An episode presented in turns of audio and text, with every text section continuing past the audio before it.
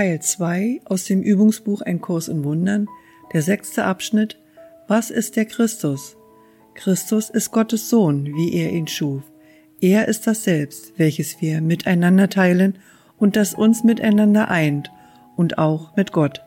Er ist der Gedanke, der nach wie vor im Geist wohnt, der seine Quelle ist. Er hat sein heiliges Zuhause nicht verlassen, noch hat er die Unschuld verloren, in welcher er erschaffen wurde. Er weilt unverändert und für immer im Geist Gottes. Christus ist das Bindeglied, das dich eins mit Gott erhält und dafür birgt, dass die Trennung nicht mehr als eine Illusion der Verzweiflung ist, denn Hoffnung wird für immer in ihm weilen. Dein Geist ist Teil des Seinen und der Seine Teil des Seinen. Er ist der Teil, in dem die Antwort Gottes liegt, wo sämtliche Entscheidungen bereits getroffen und Träume vorbei sind.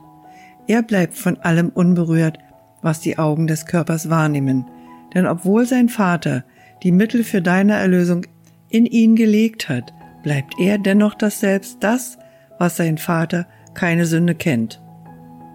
Als Heim des Heiligen Geistes und in Gott allein zu Hause bleibt Christus in Frieden im Himmel deines Heiligen Geistes.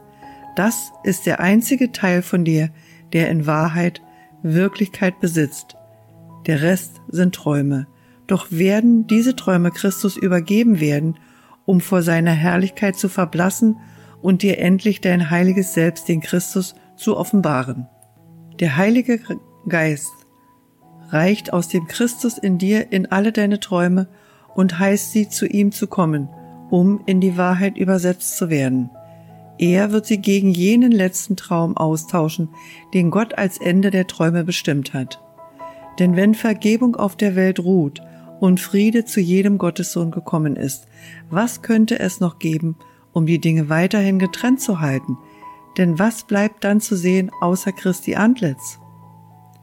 Und wie lange wird dieser, dieses heilige Antlitz gesehen werden, wenn es nur das Symbol dafür ist, dass die Zeit des Lernens nun vorbei und das Ziel der Sühne zu guter Letzt erreicht ist. So lass uns denn das Antlitz Christi zu finden suchen und auf nichts anderes schauen.